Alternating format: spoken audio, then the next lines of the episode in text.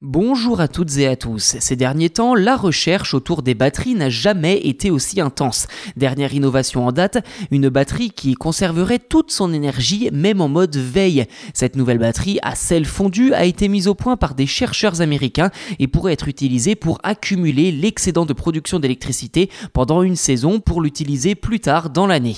Comment cette batterie fonctionne-t-elle? Quels sont les avantages? Eh bien, c'est ce que je vous propose de voir dans cet épisode.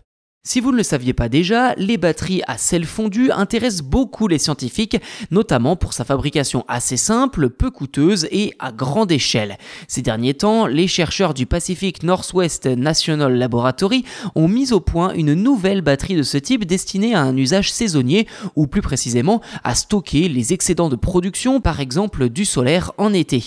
Une fois chargée, cette batterie est mise en hibernation et peut délivrer l'électricité emmagasinée quand nécessaire. Côté technique, les chercheurs ont utilisé une anode en aluminium et une cathode en nickel avec un électrolyte à sel fondu contenant du soufre. À noter que ce genre de batterie contient le plus souvent un séparateur en céramique, mais là, les chercheurs ont opté pour de la fibre de verre plus durable et moins chère. Comme toutes les batteries à sel fondu, celle-ci doit être chauffée pour fonctionner à 180 degrés Celsius pour être précis. Une fois chargée, la batterie est refroidie pour que l'électrolyte se solidifie et bloque le mouvement des ions.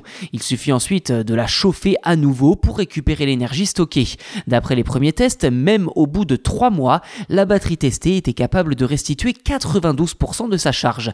En théorie, la batterie aurait une densité de 260 Wh par kilogramme et ne coûterait que 23 à produire par kilowattheure, un prix que les chercheurs pensent même pouvoir réduire à 6 dollars en incluant du fer, soit 15 fois moins que les batteries lithium-ion actuelles.